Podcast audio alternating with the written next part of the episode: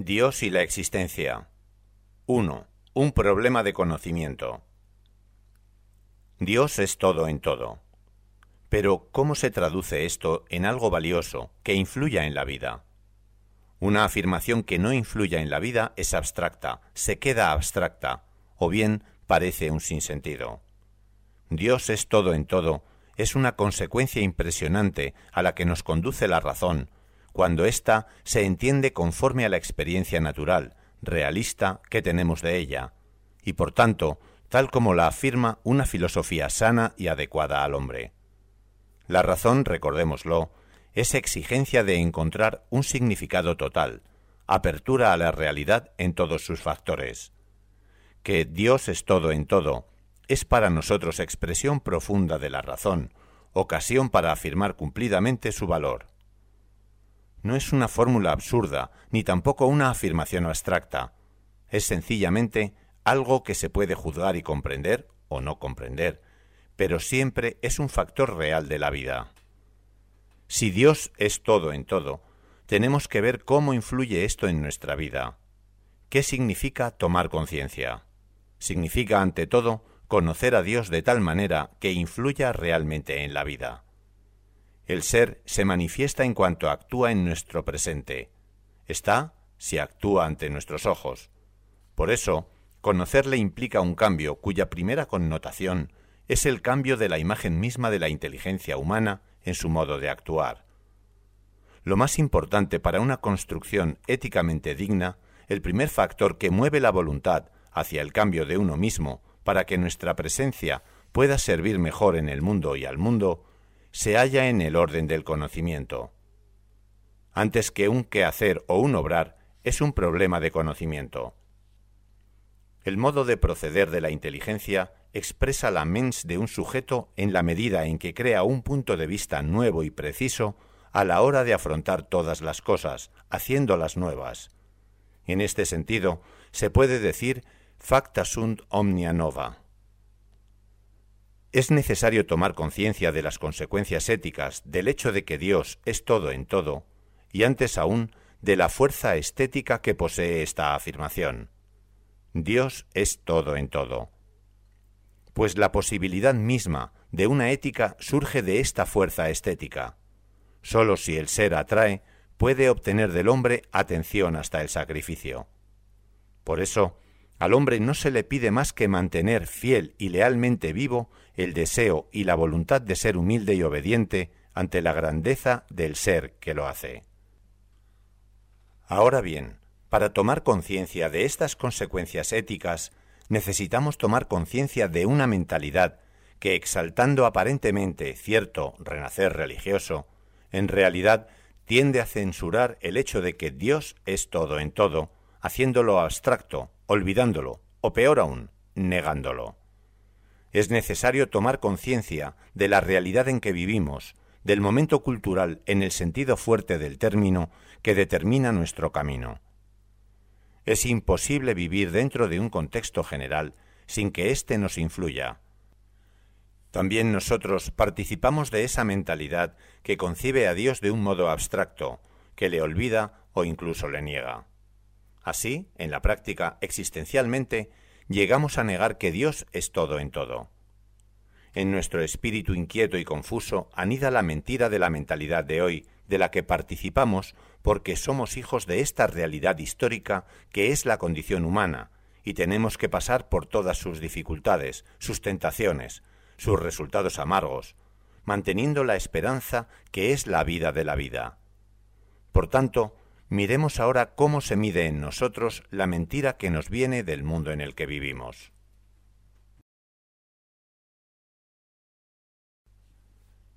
—2. Experiencia y razón.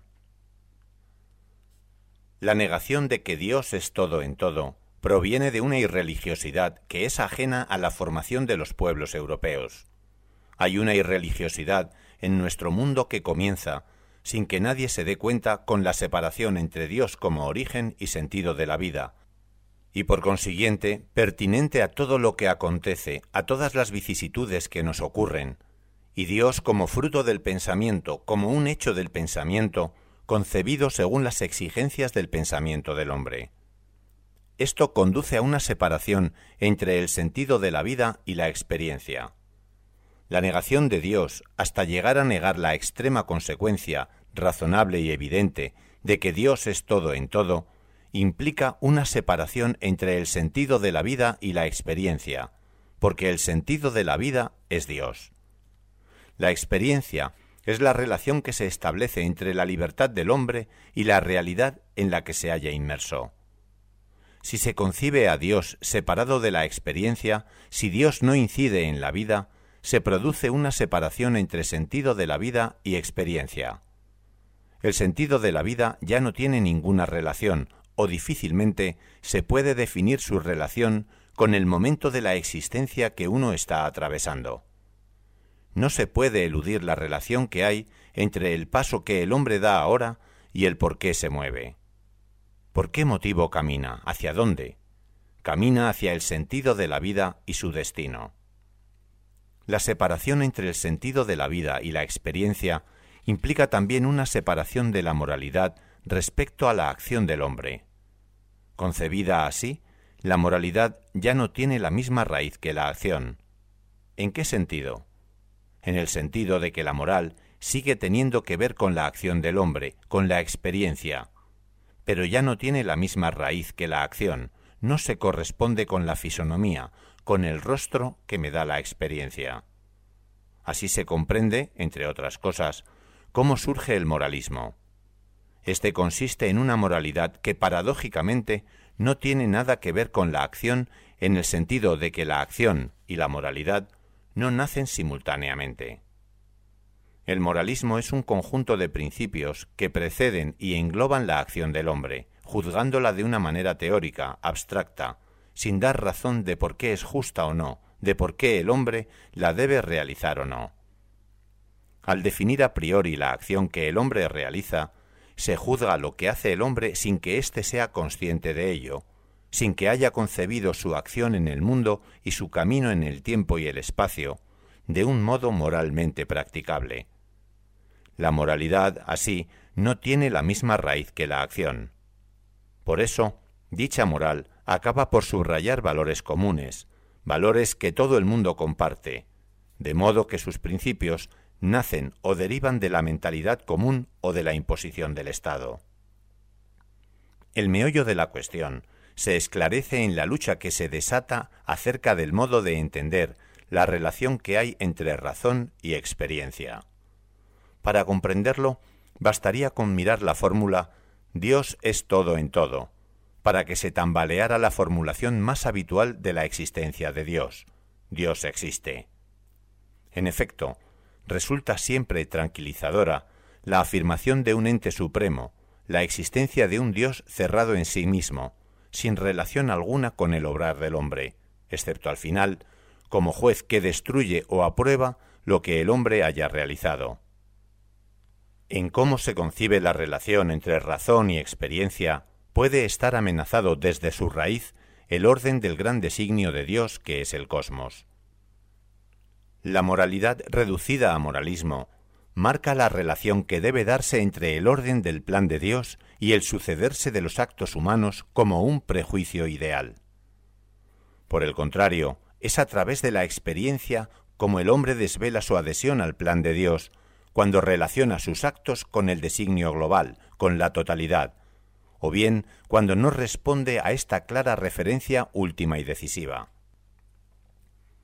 Confirmando el malestar que sentíamos, Jean Riton nos ha confortado en nuestra postura acerca del nexo adecuado entre la razón y la vida, cuando afirma que razonable es someter la razón a la experiencia.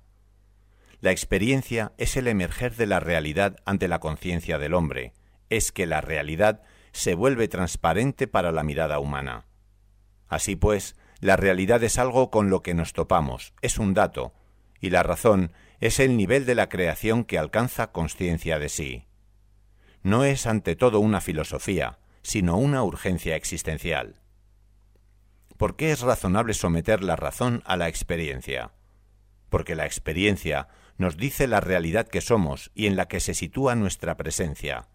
Es una realidad que se nos da, con la que nos encontramos, que no hemos creado nosotros, que no hemos inventado nosotros.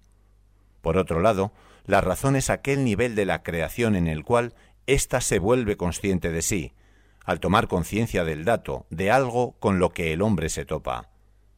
Esta autoconciencia genera la definición de razón. Para defender la verdad de Dios y la necesidad de que el hombre conciba la vida como suya y que por consiguiente tienda a agradar en todo a este supremo creador y hacedor de todo lo que existe, es preciso, ante todo, retomar cordialmente la palabra razón, que es la palabra más confusa del pensamiento moderno.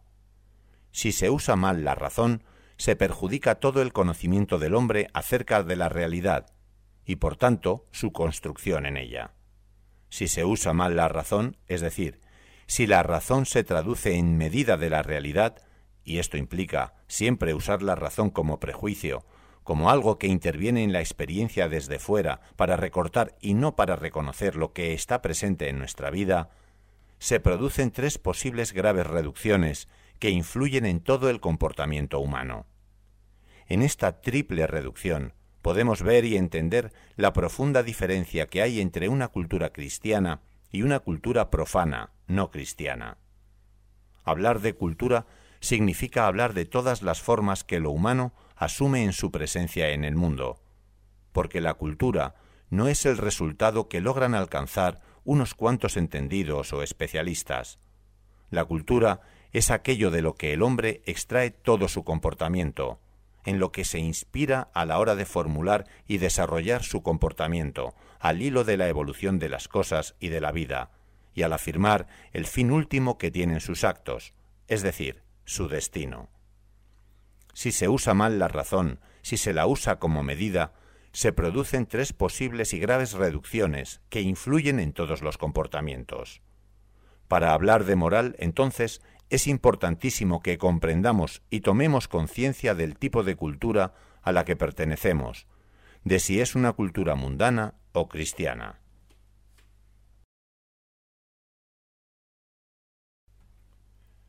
Tres. Tres graves reducciones. A. Primera reducción. Voy a describir el origen del aspecto dramático y contradictorio de nuestro comportamiento. En lugar de un acontecimiento, la ideología. De la mañana a la noche, el hombre vive una relación con la realidad que puede ser una iniciativa continua, un continuo intento de responder ante lo que le sucede y se experimenta, o bien puede ser moverse, dejarse llevar, obedecer a algo que le es ajeno, que no nace, no brota de un modo suyo de reaccionar ante lo que se encuentra y en lo que se sumerge, sino de prejuicios. El punto de partida del cristianismo es un acontecimiento. El punto de partida de todo el resto del pensamiento humano es una determinada impresión y valoración de las cosas, una determinada postura que se asume antes de afrontar las cosas, sobre todo antes de juzgarlas. Incluso las necesidades del hombre, que él capta en sí mismo y trata de compartir concretamente, se pueden pensar y considerar de un modo preconcebido. Por ejemplo, sucede un desastre ferroviario o en una mina. La manera de afrontar estos hechos que interpelan al hombre tiende a no nacer del impacto humano, de lo que el hombre, en cuanto hombre, siente ante esos sucesos. Sin que se dé cuenta, es como si se colara en su juicio sobre las cosas un discurso, algo que ha escuchado antes, algo que ha oído anteriormente. Esto es un prejuicio. Se parte de un prejuicio de tal modo que el periódico de los republicanos o el de los liberales se expresará en cierto tono, y el periódico del partido en el gobierno dará otra versión. Y el prejuicio, es decir, el punto del que se parte al moverse, para pasar a la historia, para vencer el tiempo, para abrirse camino entre los pensamientos de la gente y los juicios de la sociedad, tiene que desarrollarse, y se desarrolla mediante la lógica de un discurso que se convierte en ideología. Se llama ideología a la lógica de un discurso que parte de un prejuicio y pretende sostenerlo e imponerlo.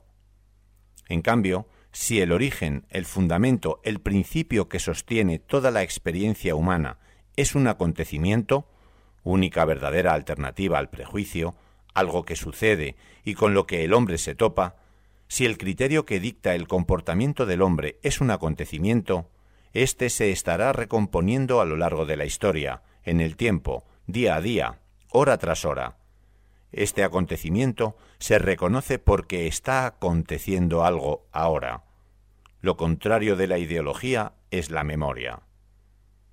Nuestra vida de fe como cristianos frente al mundo radica en esta importante alternativa de la que no nos damos cuenta si no prestamos atención a quien Dios ha puesto como guía de su Iglesia.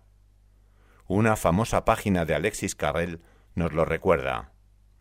Mucha observación y poco razonamiento llevan a la verdad, es decir, mantienen un contacto real con lo que existe, mientras que mucho razonamiento y poca observación llevan al error y a la disolución.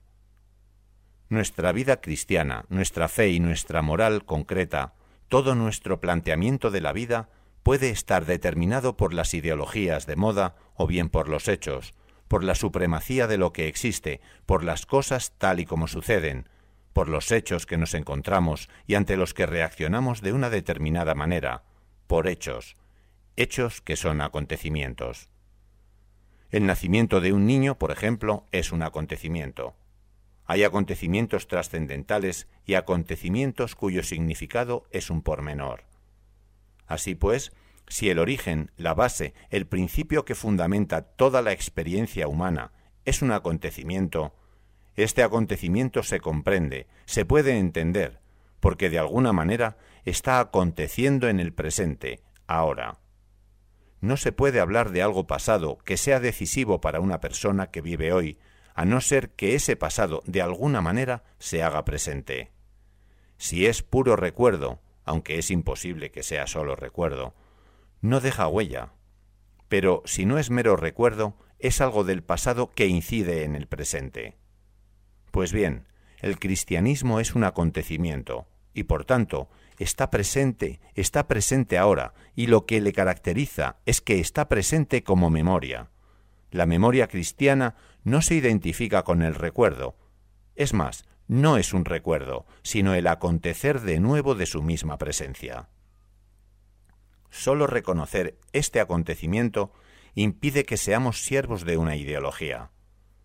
Recordemos que todas las ideologías tienen un sistema discursivo, y en la lógica que las sostiene tienden al poder u ostentan un poder, todo el mundo es susceptible de quedar sometido a una ideología, un poder que expresa el prevalecer de una ideología sobre las demás en unas determinadas circunstancias. En cambio, el cristianismo nace como un acontecimiento que se encarna en el presente en forma de memoria. B. Esto nos introduce en una segunda reducción culturalmente significativa y éticamente grave. Éticamente grave porque la ética, en cuanto que deriva de la estética, en cuanto que toma su camino, emprende su viaje en virtud de un factor estético, implica una definición grande del ser, es decir, del concepto de Dios. Si el hombre cede a las ideologías dominantes que proceden de la mentalidad común, se produce una lucha, una división, una separación entre signo y apariencia. De aquí se sigue la reducción del signo a apariencia. Cuanta mayor conciencia se tenga de lo que es el signo, mejor se entenderá la degradación y el desastre que supone un signo reducido a apariencia. El signo es la experiencia de un factor presente en la realidad que remite a otra cosa. El signo es una realidad experimentable, cuyo sentido es otra realidad distinta, una realidad que adquiere su significado en cuanto que nos remite a otra realidad diferente de ella misma. No sería razonable, por tanto humano, agotar la experiencia del signo interpretándolo sólo en su aspecto inmediatamente perceptible o apariencia. El aspecto inmediatamente perceptible de cualquier cosa, su apariencia, no recoge toda la experiencia que tenemos de ella, porque no dice el valor de signo que tiene. La gran tentación del hombre es agotar la experiencia del signo, de algo que es signo, interpretándola sólo en su aspecto inmediatamente perceptible.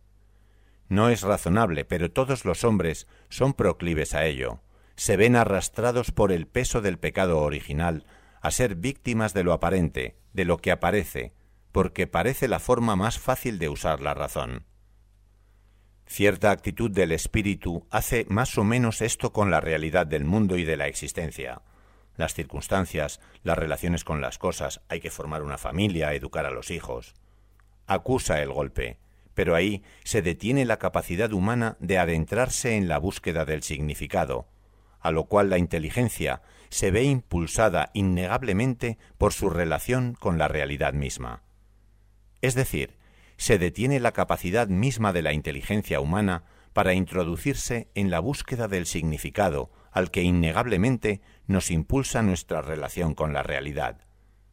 Pero la inteligencia humana no puede ser tocada por algo sin percibir que de alguna manera eso es signo de otra cosa, es una insinuación que nos remite a otra cosa distinta. Un eco de estos conceptos se puede encontrar en una afirmación de Finkelkraut, que retoma este pensamiento de Hannah Arendt. La ideología no es la ingenua aceptación de lo visible, sino su inteligente destitución. La ideología es la degradación de lo visible, la eliminación del sentido visible de lo que sucede, el vaciamiento de lo que se ve, de lo que se toca, de lo que se percibe. Así, ya no tiene relación con nada. Cuando Sartre hablaba de sus manos, mis manos, ¿qué son mis manos? Las define como la inconmensurable distancia que me separa del mundo de los objetos y me aleja de ellos para siempre, llevando a cabo de ese modo una destitución de lo visible, del aspecto contingente de las cosas. Una destitución de lo contingente, por ejemplo, es afirmar que lo que sucede sucede porque sucede, evitando así la provocación que supone y la exigencia de mirar al presente, a cada presente determinado en su relación con la totalidad. La idea de signo, en cambio, introduce de modo operativo en la vida el significado de las cosas. Misterio, es decir, Dios, y signo, es decir, la realidad contingente en cuanto que remite a otra cosa, todo, incluso la existencia de una piedra pequeñísima, remite a la fuente del ser, misterio y signo, en cierto sentido, coinciden, en el sentido de que el misterio es la profundidad del signo, y el signo indica la presencia del misterio profundo, del Dios creador y redentor, del Dios Padre. El signo indica a nuestros ojos la presencia de otro, del misterio profundo, se la señala a nuestros ojos, a nuestros oídos, a nuestras manos. El misterio se torna experiencia a través del signo. La sensibilidad para percibir todas las cosas como signo del misterio es la tranquila verdad del ser humano. A ella se opone esa tiranía de quienes ostentan el poder con motivo de alguna ideología, que niega esta manera de considerar las cosas, que es propiamente humana. Los sucesos y los acontecimientos adquieren así un carácter contingente absolutamente frágil y dejan de propiciar cambio alguno en la vida, ya no sugieren nada que sirva para la vida. La ideología tiende a afirmar que lo concreto es lo aparente, y lo aparente es simplemente lo que se ve, se siente y se toca. Pero el modo de mirar propio del hombre es la razón, que, dejándolo intacto, interviene en el contacto que tiene el yo con lo que se encuentra, lo ilumina y lo juzga, es decir, lo refiere a otra cosa, ya que sólo se puede juzgar en cuanto se admite como hipótesis otra profundidad. Así pues, misterio y signo en cierto sentido coinciden, y el misterio se vuelve experimentable a través del signo. Y cuando el cristiano descubre que toda la realidad está constituida por este método de Dios, comprende mejor el valor de los sacramentos. La realidad proviene del Creador, lleva en sí misma la referencia al Creador y lo demuestra. La realidad hace que aflore en lo más íntimo de nuestra relación con las cosas la percepción de algo distinto, de otro. El sacramento se diferencia del resto de los signos. En los sacramentos, ideados, creados por Cristo para generar un pueblo nuevo en el mundo, que fluya como un río por las aguas del mar de la humanidad, siendo la inicial manifestación en la historia del misterio infinito, con el que el hombre se encontrará al final de sus días, supone el inicio en la historia de lo eterno.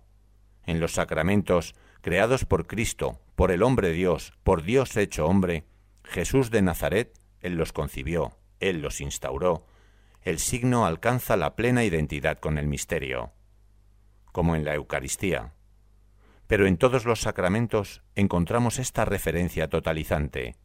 El signo coincide con el misterio en sentido propio. Todos los sacramentos lo hacen presente, desde el bautismo, que supone la transformación total de nuestro ser, hasta la Eucaristía, que supone la plenitud expresiva de esta coincidencia, pasando por la penitencia y por la identificación con una tarea en el orden y en el matrimonio. Así, en el sacramento el hombre queda limpio de las escamas que lo retienen prisionero y tienden a hacerle vivir como un ser animal. Por eso, en nuestra vida luchamos con ventaja contra el triunfo de la apariencia sobre la perspectiva en la que nos introduce el signo. Se lucha a favor de una moralidad nueva, de una moralidad más perfecta, de la que Jesús afirma No he venido al mundo para quitar de en medio la ley, sino para sostenerla, para darle plenitud. Jesús salva todo lo humano. Si no te hubiese encontrado, oh Cristo, yo no sería un hombre, se podría decir. Cuando encontré a Cristo me descubrí como un hombre, decía el retórico Mario Victorino. La sacramentalidad es el modo en que el misterio se da a sí mismo, se dona él mismo a la nada, creando su cosmos, creando a la persona y el cosmos. El método mediante el que Dios comunica su existencia, dona su ser, hace participar de su ser a las cosas, es la sacramentalidad. La comunicación del misterio implica un método sacramental. Todo es signo de él, y la expresión última de este método, según una analogía entre las cosas, entre los significados de las cosas, es el sacramento de su presencia en el mundo, porque cada sacramento es presencia de Cristo muerto y resucitado en el mundo. Se llama Iglesia, cuerpo místico de Cristo, a algo que cambia bajo el impulso, la luz y la ternura del bautismo y de los demás sacramentos. Dios ha concebido la relación con todo lo creado como relación con un inmenso ejército de signos. Todo es signo de Él. Cristo ha venido para decírnoslo, porque Dios quería que le reconociéramos en todo. Por eso, mirar la realidad como hecha por Dios, como signo de Dios, se resume totalmente en la visión de Cristo. Tratar bien, usar bien la creación significa conocer a Cristo para conocer a Dios, y esto da lugar a un cambio en el hombre. C. La eliminación del valor de signo que tiene todo implica, por un lado como causa y por otro como consecuencia, la reducción del corazón a sentimiento. Tomamos al sentimiento en vez de al corazón como motor último, como razón última de nuestro actuar. ¿Qué quiere decir esto? Nuestra responsabilidad se vacía precisamente porque cedemos a un uso del sentimiento que prevalece sobre el corazón, reduciendo el concepto de corazón a sentimiento. En cambio, el corazón representa y actúa como el factor fundamental de la personalidad humana. El sentimiento no, porque cuando se aísla actúa por reacción, en el fondo de manera instintiva, animal. No he comprendido todavía, decía Pavese, qué es lo trágico de la existencia. Y sin embargo, está muy claro, hay que vencer el abandono voluptuoso, dejar de considerar los estados de ánimo como fines en sí mismos. Para ser dignos, los estados de ánimo tienen que tener otra finalidad muy distinta, la de ser una condición puesta por Dios, el Creador, a través de la cual nos purifica. Mientras que el corazón indica la unidad de sentimiento y razón. Esto implica un concepto de razón no cerrada, una razón en toda la amplitud de sus posibilidades. La razón no puede actuar sin aquello que llamamos afecto. El corazón, que está hecho de razón y afectividad, es condición para que la razón se ejerza sanamente. La condición para que la razón sea razón es que vaya unida a la afectividad, y de esta manera mueva al hombre entero. Esto es el corazón del hombre, razón y sentimiento, razón y afecto.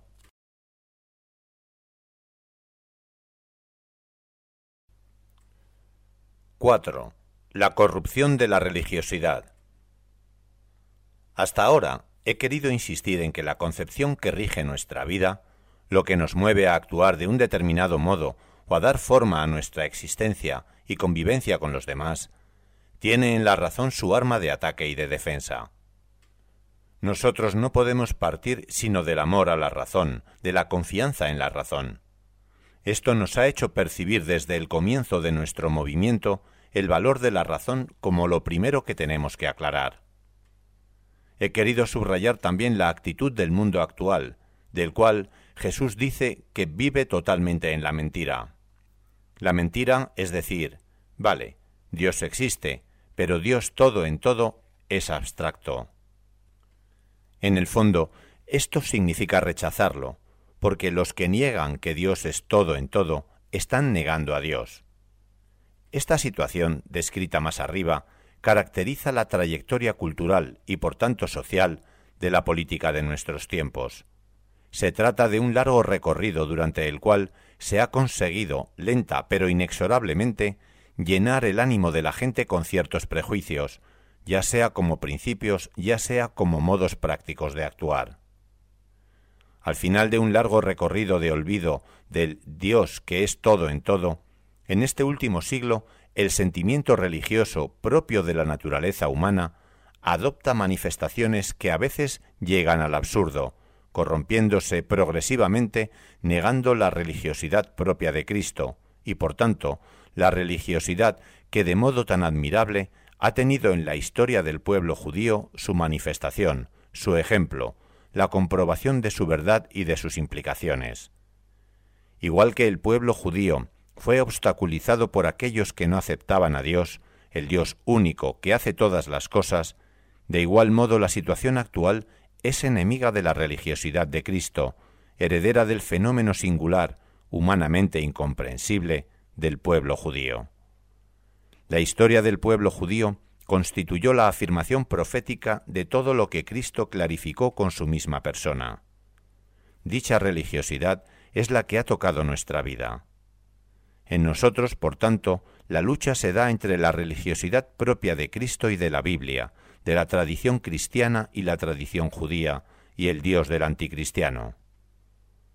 La negación de que Dios es todo en todo revela la presencia de un anticristianismo en la formación del hombre y por tanto de la sociedad, lo cual lleva a la eliminación del sentido religioso propio de Cristo y de la Iglesia, y por tanto de la humanidad que se acoge a ella y la conforma.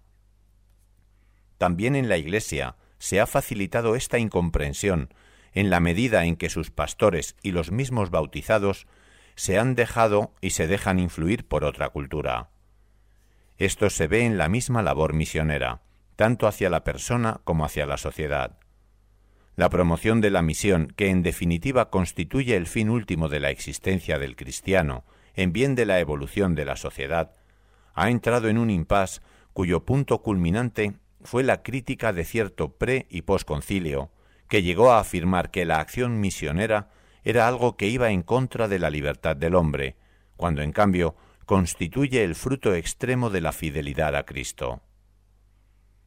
En su carta a los cristianos de Occidente, que nunca será suficientemente leída y releída, Josef Zverina, el gran teólogo checo que fue condenado durante muchos años por el régimen de Praga, uno de los teólogos más valiosos, aunque desgraciadamente no demasiado numerosos, que la Iglesia haya tenido como defensores, escribía en 1970.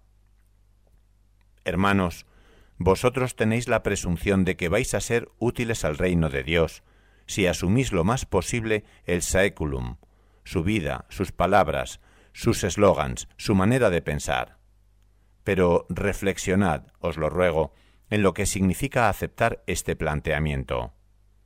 ¿No significa quizá que lentamente os habéis perdido en él? Por desgracia, parece que es exactamente lo que estáis haciendo cada vez resulta más difícil descubriros y distinguiros dentro de vuestro extraño mundo. Probablemente todavía os reconozcamos porque en este proceso vais lentos, por el hecho de que os asimiláis al mundo, despacio o deprisa, pero siempre con retraso.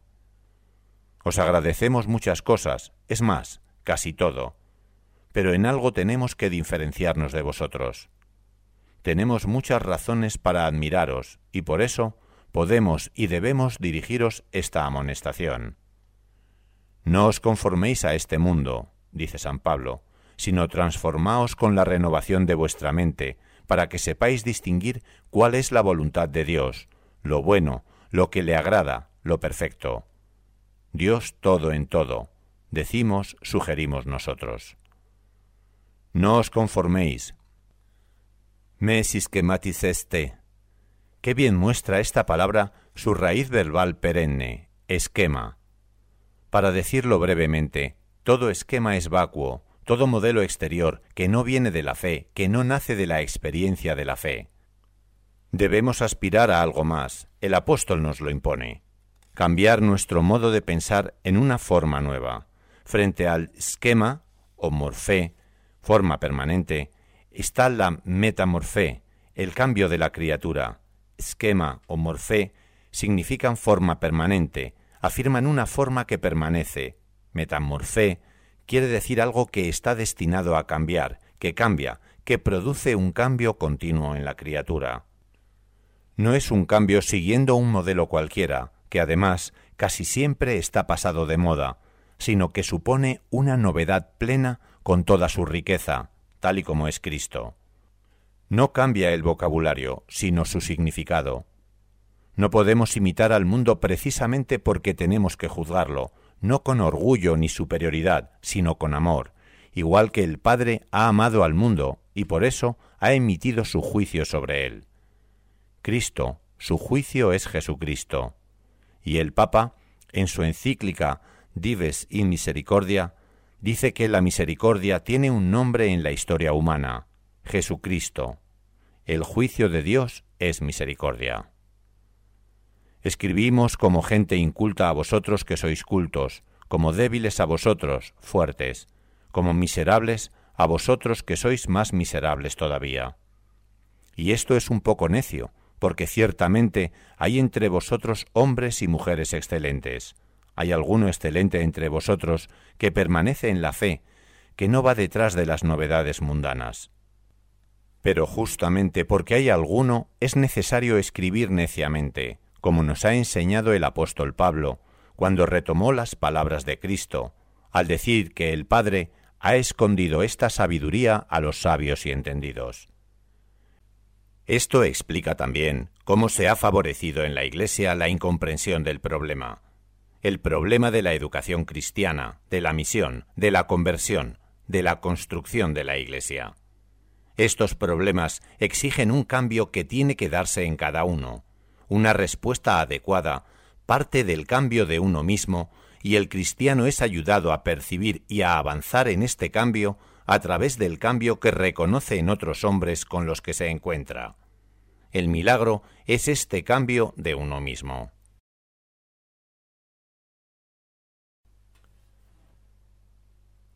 —5. Tradición y carisma. Es imprescindible que la fidelidad a Cristo y a la tradición sea sostenida y alentada por un ámbito eclesial verdaderamente consciente de esa necesaria fidelidad. Este es el punto concluyente de todas mis observaciones. El ámbito eclesial, imprescindible para ser sostenidos y alentados, debe ser verdaderamente consciente de qué significa tener fidelidad a Cristo y a la tradición, es decir, a la verdadera memoria cristiana, que es distinta de la memoria de nuestros difuntos.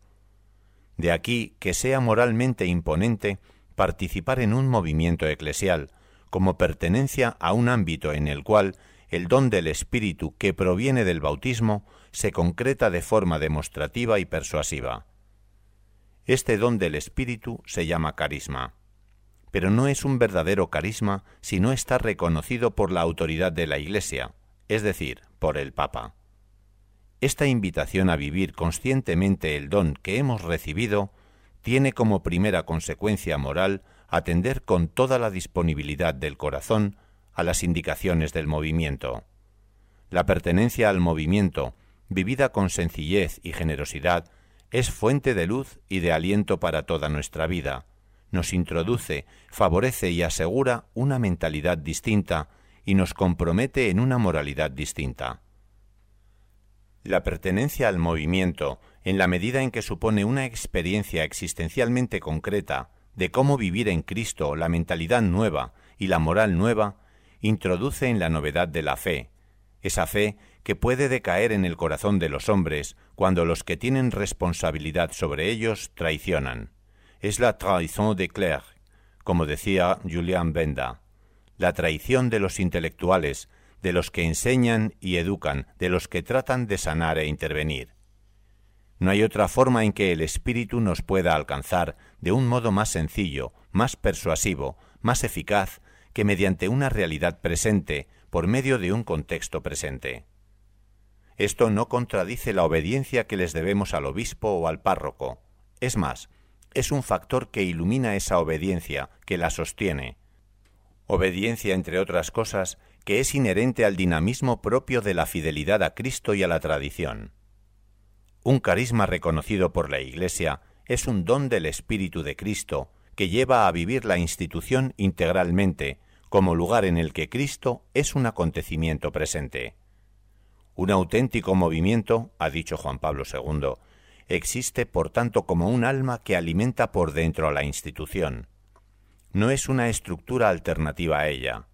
Por el contrario, es fuente de una presencia que continuamente regenera su autenticidad existencial e histórica. Un sacerdote que viva esta pertenencia al movimiento con vivacidad e inteligencia, con su modo de vivir la parroquia y de potenciarla con las aportaciones de otros, la hace hermosa y sencilla.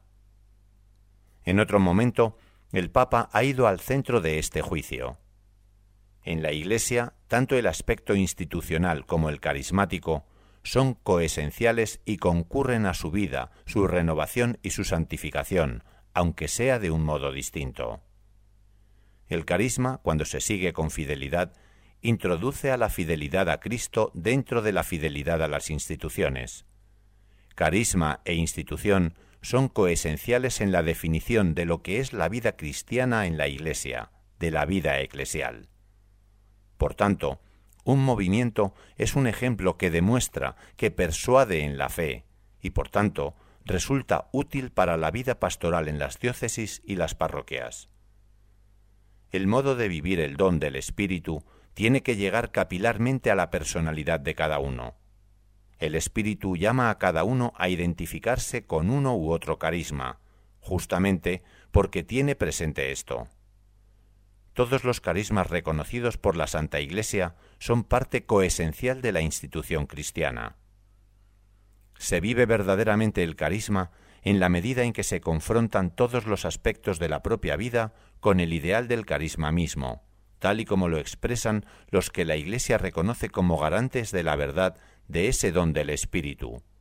Seguirles constituye una obediencia concreta que trata de encarnar hasta en los últimos aspectos particulares de la vida la imitación de Cristo y la fidelidad a la Iglesia de modo que la fe se manifiesta como agua viva que emana continuamente de la encarnación, conforme al método propio del misterio. Puesto que la misión vive y se sostiene mediante el testimonio, sólo la vivencia de la fe realiza la misión, sólo la fe vivida obtiene un cambio que cualquiera puede reconocer, y al verse provocado por él, ponerse a seguirlo. Esto nos ayuda a entender cómo la fe nos dispone a vivir una mentalidad y una moralidad distintas, ya sea en el mundo como dentro de la Iglesia, puesto que ésta en cuanto realidad humana puede sufrir la influencia del contexto.